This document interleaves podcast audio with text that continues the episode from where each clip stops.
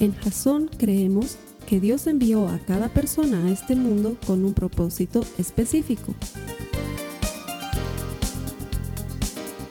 Nuestra misión es ayudarte a que tengas una relación personal con Jesús y a través de ella encuentres ese propósito para tu vida. Queremos ayudarte a alcanzar ese propósito. Es nuestra oración que este podcast te ayude a tener visión, a tener jazón.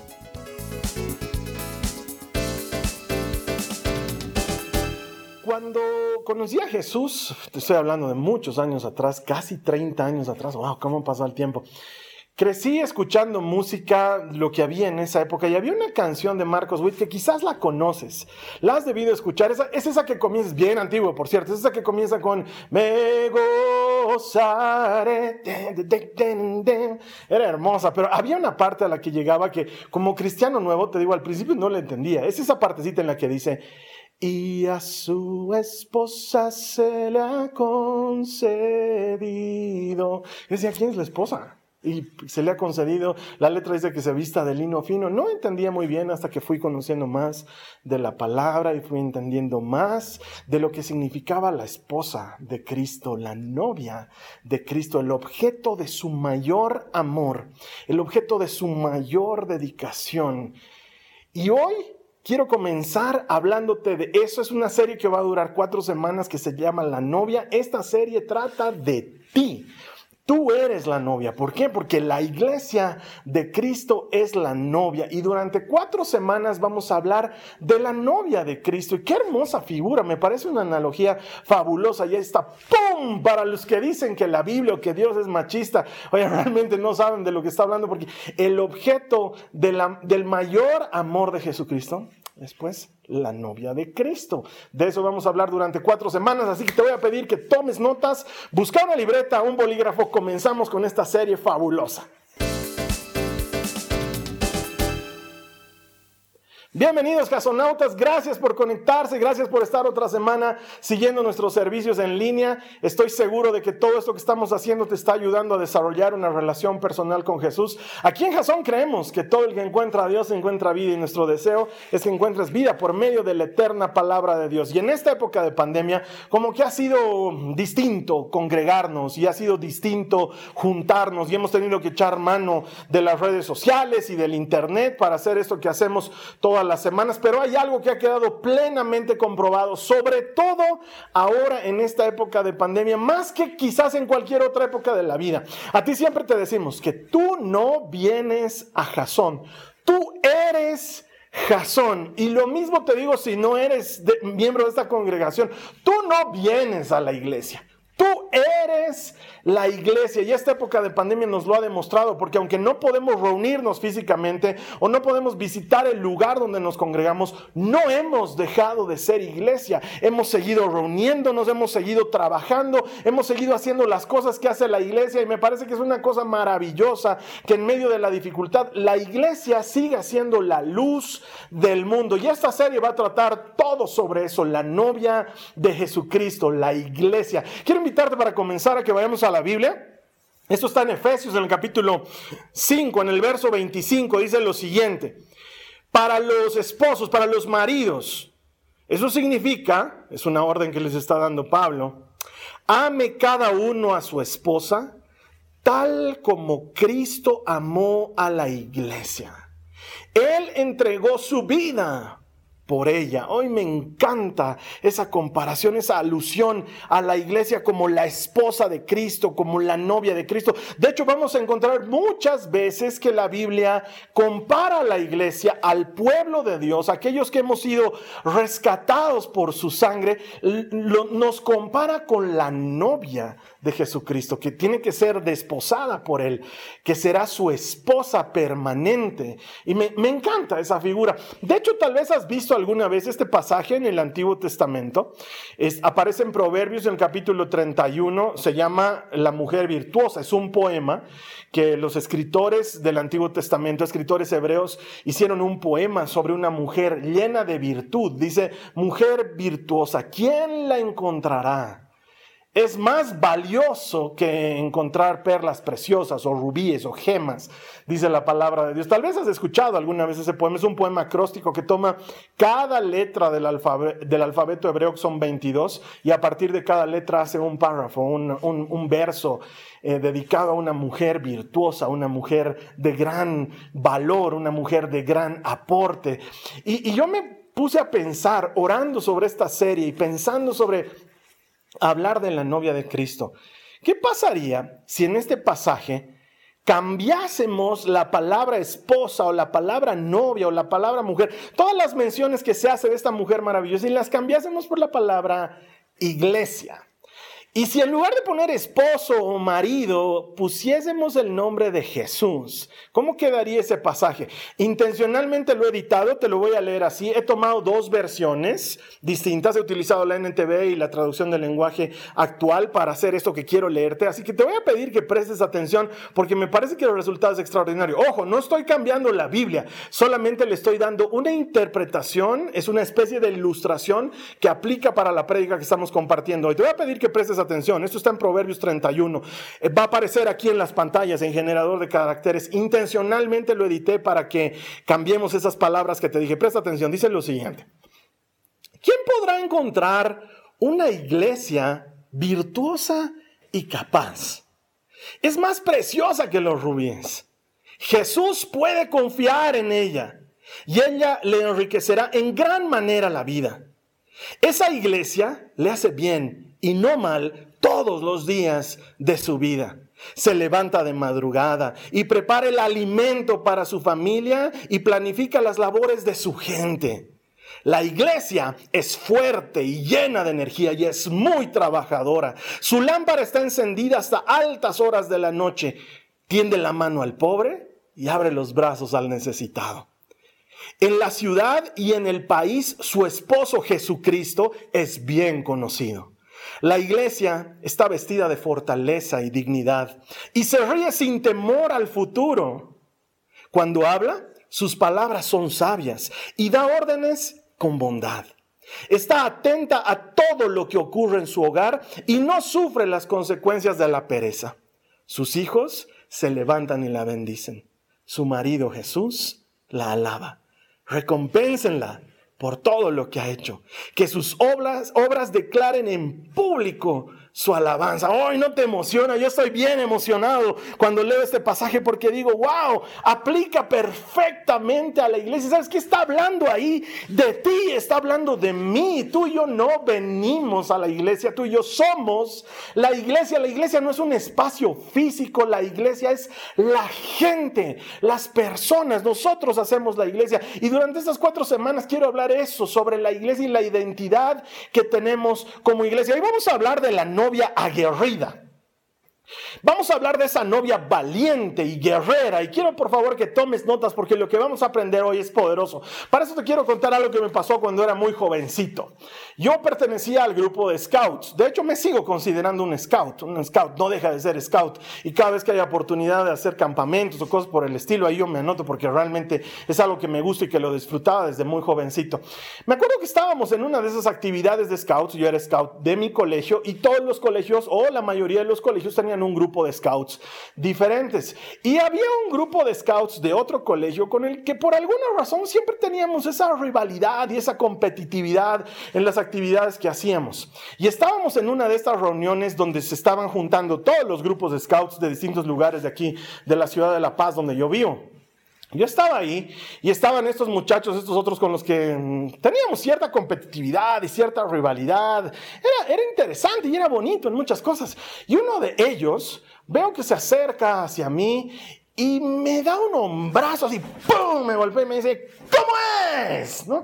Y yo te digo, ¿sabes que Eso es medio confuso porque entre jóvenes esa podría ser perfectamente una manera muy normal de saludarse entre dos hombres. Y, entonces yo lo tomé así como un saludo, yo también le respondí, le dije, ¡vienes! Y le, dije, le di también ahí un hombrazo al muchacho, porque esa es una manera muy normal de responder a un saludo entre hombres. Entonces él agarra y de pronto me agarra así del cuello y me dice, ¿cómo es Chango? Y entonces yo también, pues digo, me está saludando así con euforia, entonces yo también lo agarro y le digo, ¿cómo es Chango? También, ¿no?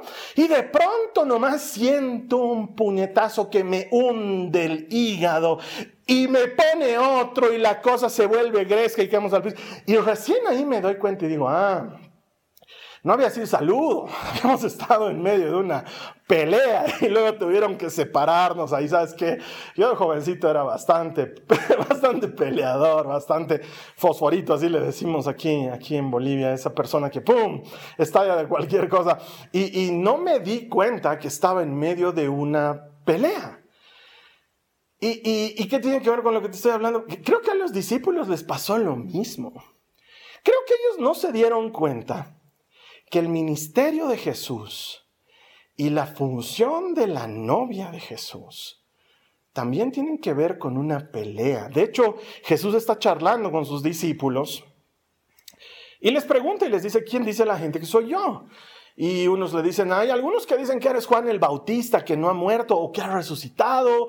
Otros dicen que eres alguno de los antiguos profetas o tal vez Elías mismo. Y así le daban opiniones de lo que la gente decía sobre Jesús. Y Jesús escucha, los mira y luego les pregunta con esa manera especial que tiene él de preguntar las cosas. Y les dice, ¿y ustedes, ustedes quién dicen que soy? Y entonces Pedro, impulsivo como es, pero además lleno de pasión, y, y, la misma Biblia nos dice, recibiendo revelación del cielo, le dice, tú eres el Cristo, el Hijo de Dios, el Mesías. Esto llena de alegría el corazón de Jesús porque, wow, uno ha entendido quién soy y a qué he venido. Y mira, mira lo que dice Jesús a continuación. Mateo 16, 18.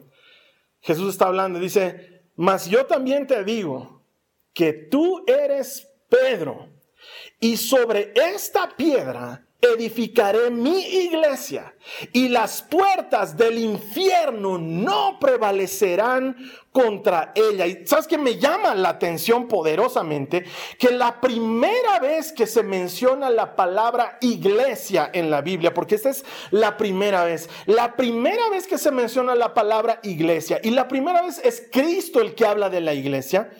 Curiosamente no dijo algo así como, yo te digo que tú eres Pedro, sobre esta piedra edificaré mi iglesia y atenderemos a las viudas y a los huérfanos. Que por cierto, a Dios le interesan mucho las viudas y los huérfanos. Desde principios del Antiguo Testamento nos manda cuidar de ellos y cuidar de ellas. Pero no dijo eso. Tampoco dijo, yo te digo, tú eres Pedro, sobre esta piedra edificaré mi iglesia y repartiremos paz por el mundo, que estoy seguro que Cristo quiere eso, porque en la cena última les dijo a sus discípulos, les doy mi paz, les regalo mi paz, no como la paz que el mundo da. O sea, sí Cristo está interesado en esto, pero no lo dijo. La primera vez que menciona a la iglesia, ni siquiera dice, y vayan por el mundo y traigan más gente para la iglesia, no. La primera cosa que Jesucristo dijo sobre la iglesia es, las puertas del infierno no prevalecerán. ¿Sabes qué es eso? Es una declaración de guerra. Los discípulos no lo sabían, no lo habían entendido, pero Jesús les aclara el panorama. Ustedes son mi iglesia y estamos en medio de una guerra, pero nadie va a poder vencerles. Estamos en medio de una guerra. Desde Génesis 2 la Biblia nos cuenta que hay una rebelión espiritual poderosa en contra de Dios que actuó sobre el primer hombre, sobre la primera mujer y que nos trae hasta el día de hoy consecuencias funestas porque estamos en medio de una gran pelea. Peleamos contra un mundo oscuro, contra un mundo roto y nosotros somos agentes de luz en medio de una batalla seria, grande, espiritual que está ocurriendo alrededor nuestro. Quiero decirte esto. El cristianismo no es un parque de diversiones. El cristianismo es un campo de batalla.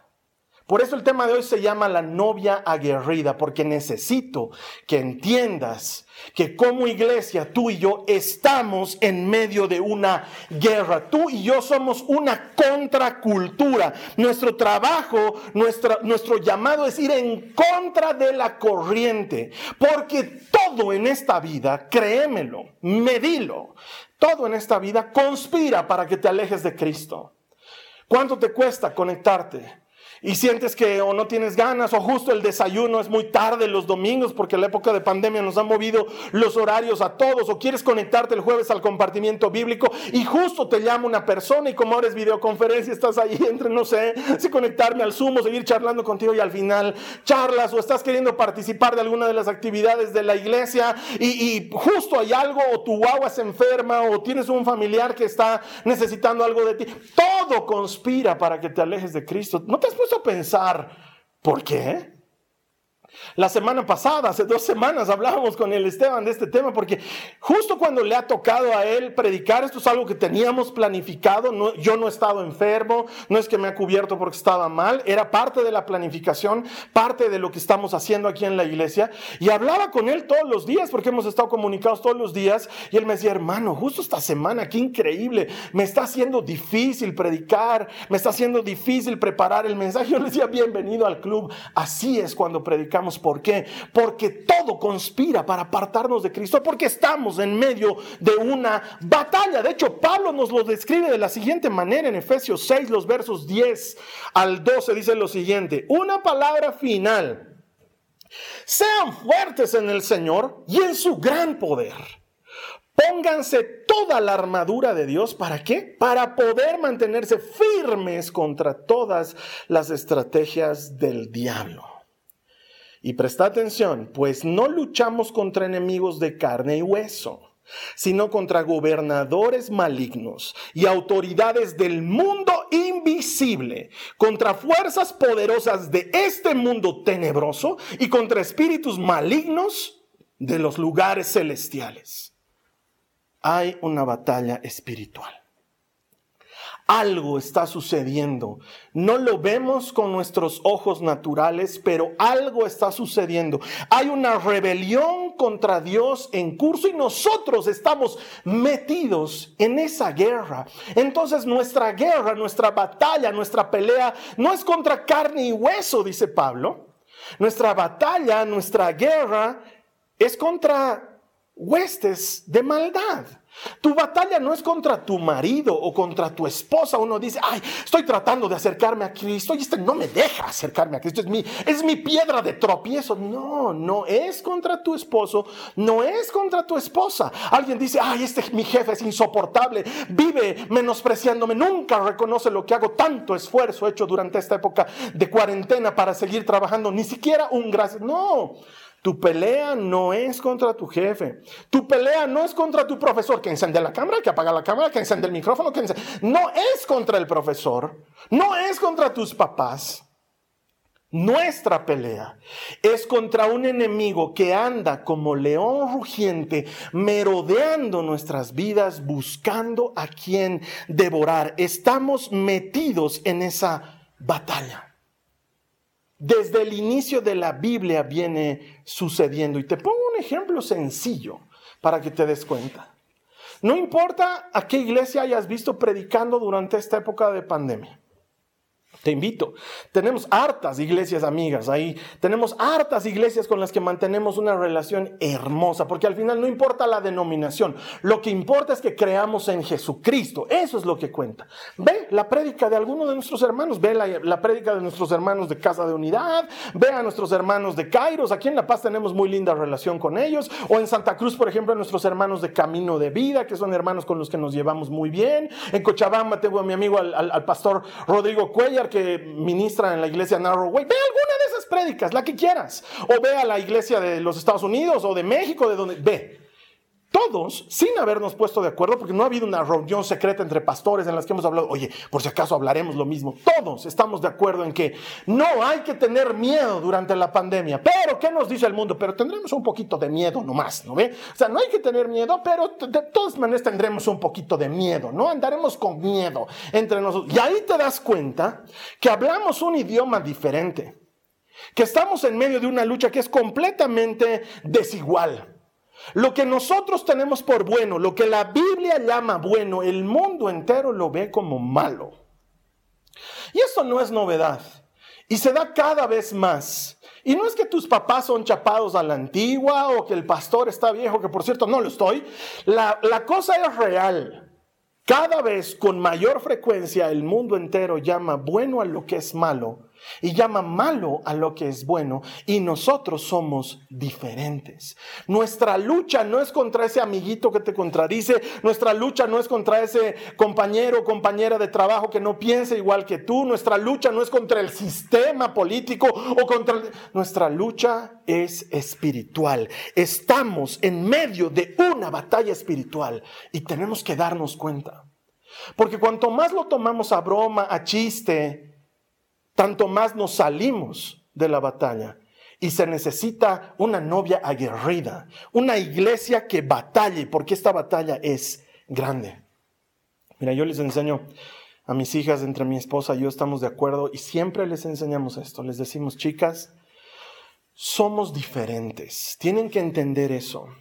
Somos diferentes, porque somos cristianos, somos diferentes. Y muchas veces las van a hacer a un lado por lo que creen y muchas veces no van a estar de acuerdo con ustedes por lo que creen y muchas veces nos van a ver como la familia rara por lo que creemos, porque ponemos a Cristo primero, porque elegimos servir en la iglesia, porque elegimos hacer las cosas que le agradan. ¿Por qué? Porque somos diferentes. Es parte de la educación de nuestra casa, entrenarla a saber que estamos en medio de una batalla contra un mundo oscuro y quebrado.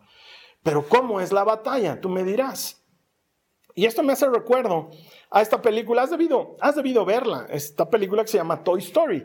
Cuando uno de los personajes principales, el astronauta Buzz Lightyear, llega por primera vez a la casa del, chiquito, a la, casa de Andy, eh, él todavía cree que es juguete.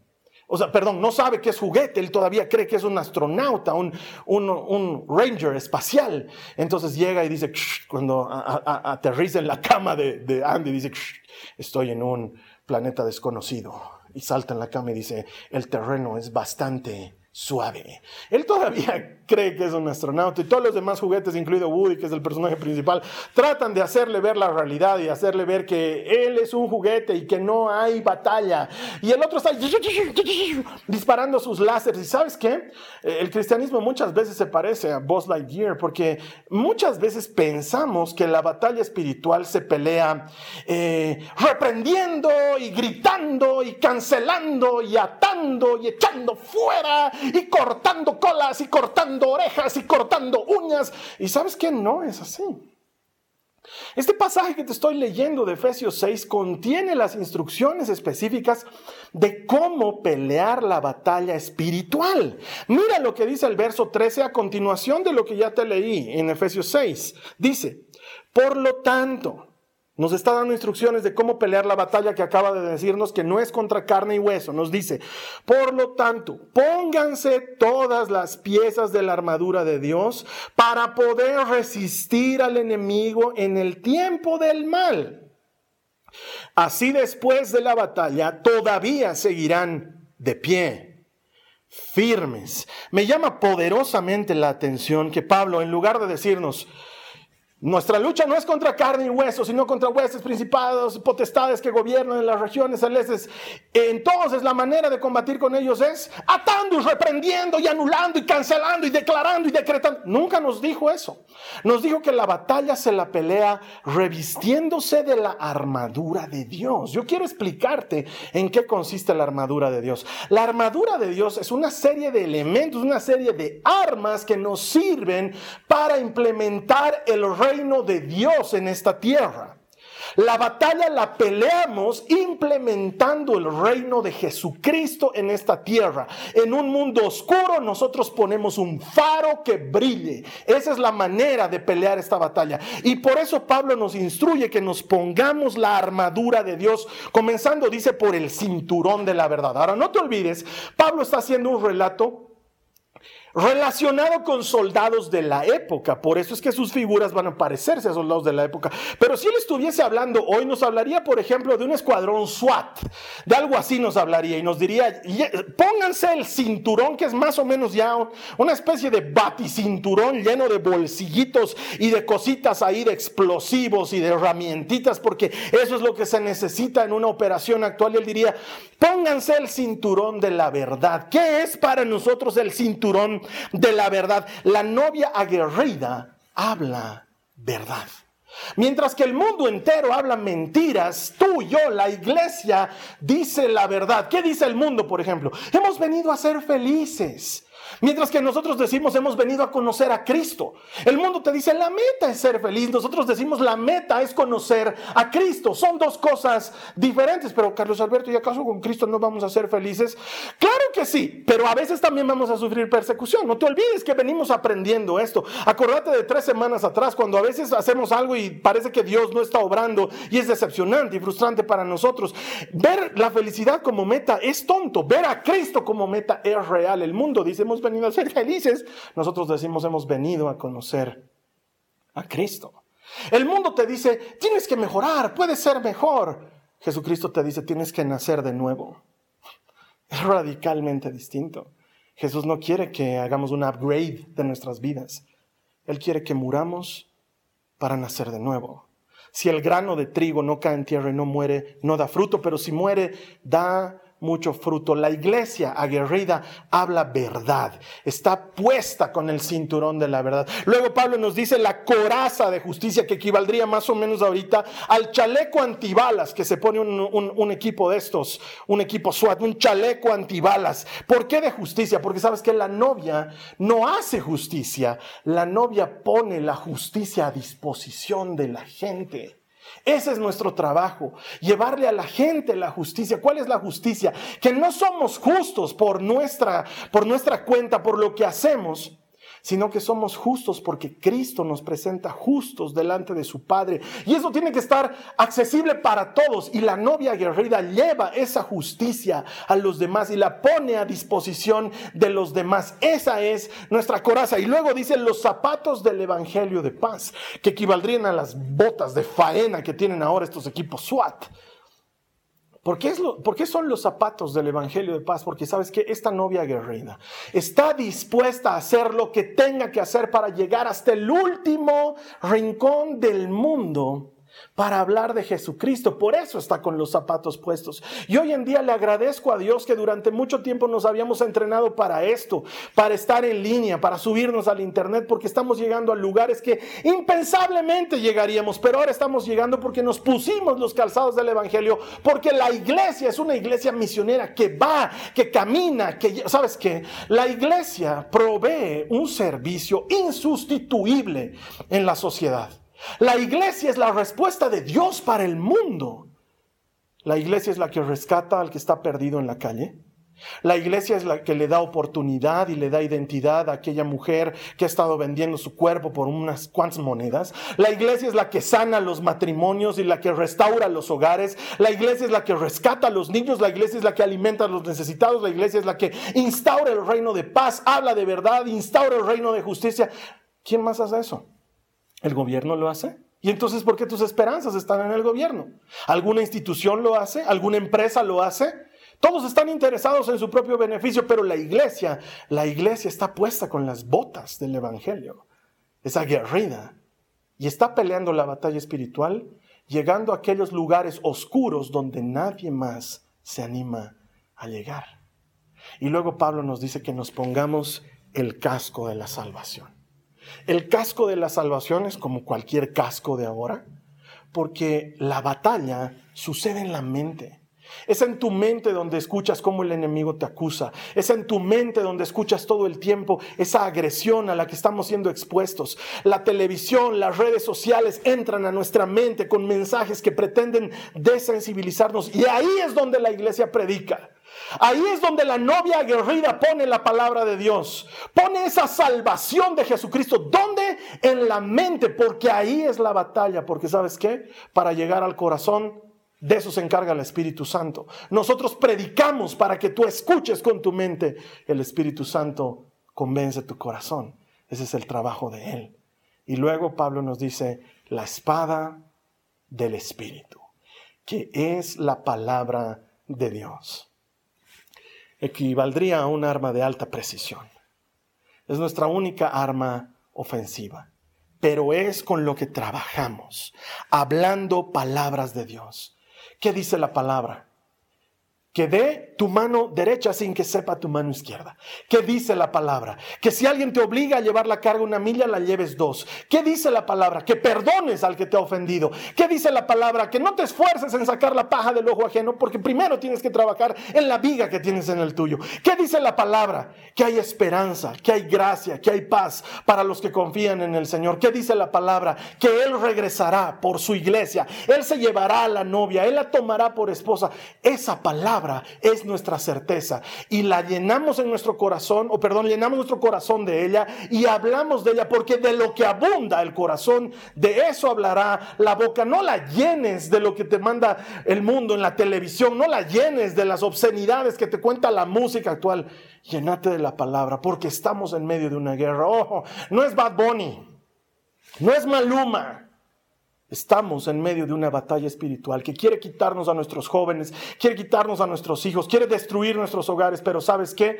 Más grande y más poderoso es el que está en nosotros que el que está en el mundo. Estamos en medio de una batalla y la Biblia nos enseña que esta batalla se pelea así, vistiéndose completamente de la armadura espiritual. Y Pablo termina diciendo, en el verso 18 de ese mismo capítulo. No me he saltado nada. Las instrucciones son específicas de cómo pelear esta batalla. Dice, oren en el Espíritu en todo momento y en toda ocasión. Manténganse alerta y sean persistentes en qué? En sus oraciones por todos los creyentes en todas partes. Así es como se pelea la batalla espiritual. En oración, de rodillas doblegando nuestra voluntad a Jesucristo, intercediendo por los demás, creyendo que Dios siempre es vencedor y siempre sale vencedor. Y cuando dice oraciones, es inevitable que se me venga a la memoria esta canción que alguna vez cantamos. Esa que dice, golpe de espada, es la alabanza golpe de guerra que sale de Dios. Me encanta, me encanta porque ilustra perfectamente esto. Cada golpe de la espada de Dios es con pandero, con trompeta, con tambor. ¿Sabes cómo se pelea esta batalla? Con júbilo, con alegría. Mientras el enemigo trata de hundirnos en el miedo y en la tristeza, nosotros nos levantamos en alabanza, declaramos la grandeza del Señor y la palabra se cumple. Él alegra nuestros corazones. Él camina en medio de su pueblo cuando estamos bendiciendo. ¿Y sabes qué es lo que más extraño de reunirnos? Las canciones juntos, las manos levantadas. No sé si aprovechas de hacer eso cuando estás en tu casa, de tomarte un tiempo, levantar tus manos y cantarle al Dios que todo lo puede, porque cada golpe de la espada de Dios es con canto, con alabanza, con alegría. De eso se trata. La novia aguerrida está en medio de una guerra. Y quiero decirte esto quiero pedirte que me prestes atención. A nuestro enemigo no le asusta el que reprende, el que grita, el que ata, el que anula, el que cancela. Eso no le asusta.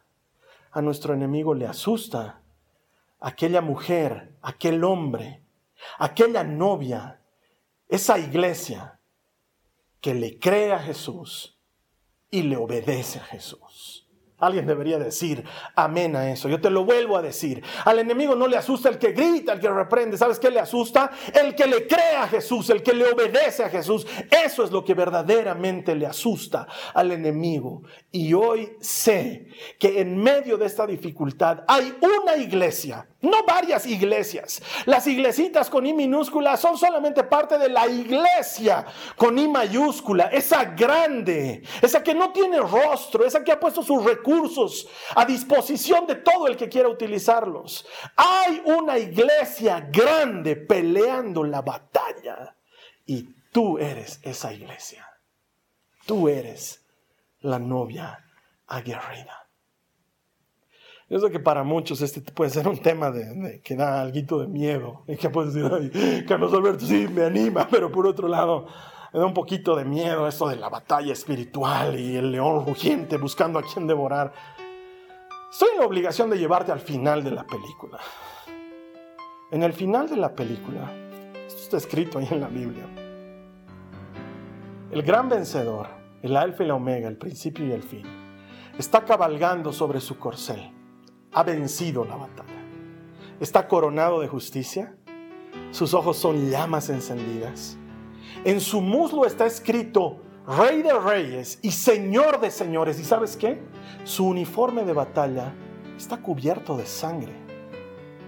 ¿Por qué? ¿Por qué el uniforme de batalla del vencedor no es una gala hermosa, sino un uniforme cubierto de sangre? ¿Sabes por qué?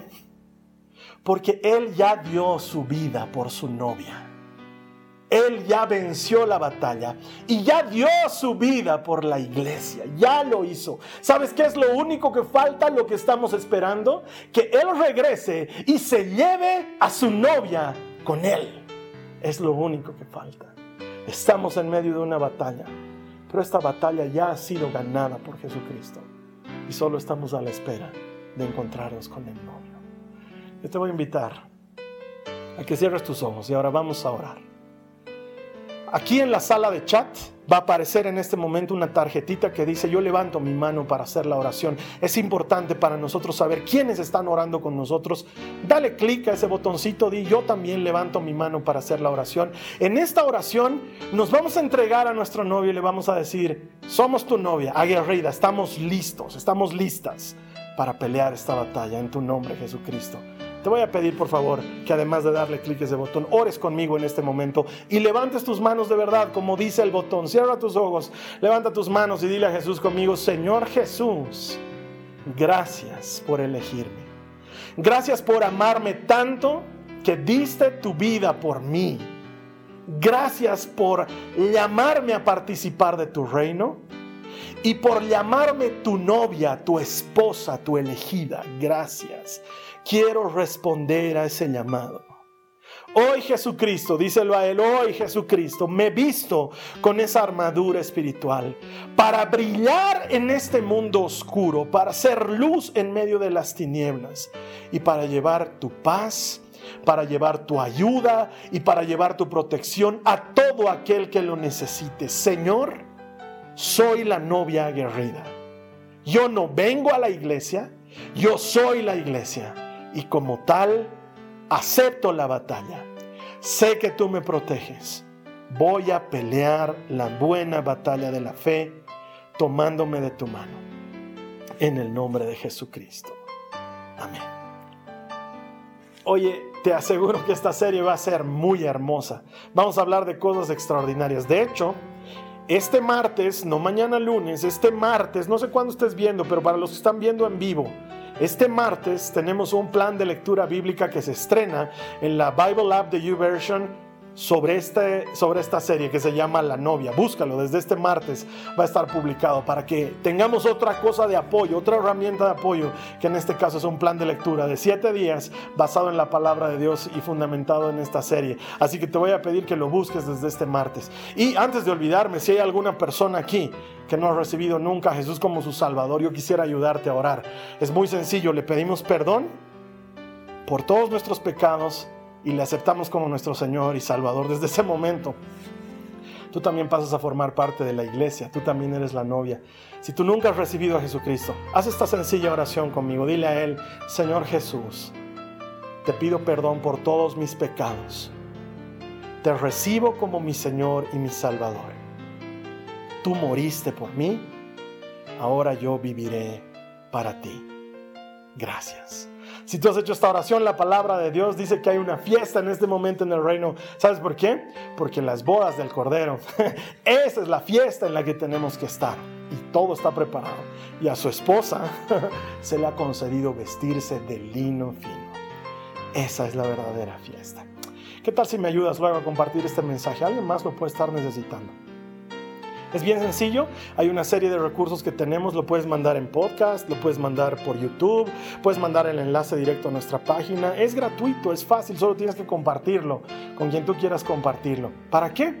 Para hacer la batalla espiritual, para pelearla, para ir a esos rincones oscuros donde nadie ha llegado y poner la luz de Cristo. Luego, cuando eso ocurra, vamos a festejar que todo el que encuentra a Dios encuentra vida. Te espero aquí la siguiente semana. Que el Señor te bendiga. Esta ha sido una producción de Jason Cristianos con Propósito. Para mayor información sobre nuestra iglesia o sobre el propósito de Dios para tu vida, visita nuestro sitio web www.jason.info. Allí encontrarás muchos recursos para animarte en tu relación con Dios, enseñanzas, nuestro blog, prédicas y mucho más. Te lo deletreamos www.jazon.info on.info. También puedes visitarnos en nuestro sitio en Facebook www.facebook.com barra Que Dios te bendiga abundantemente. Muchas gracias.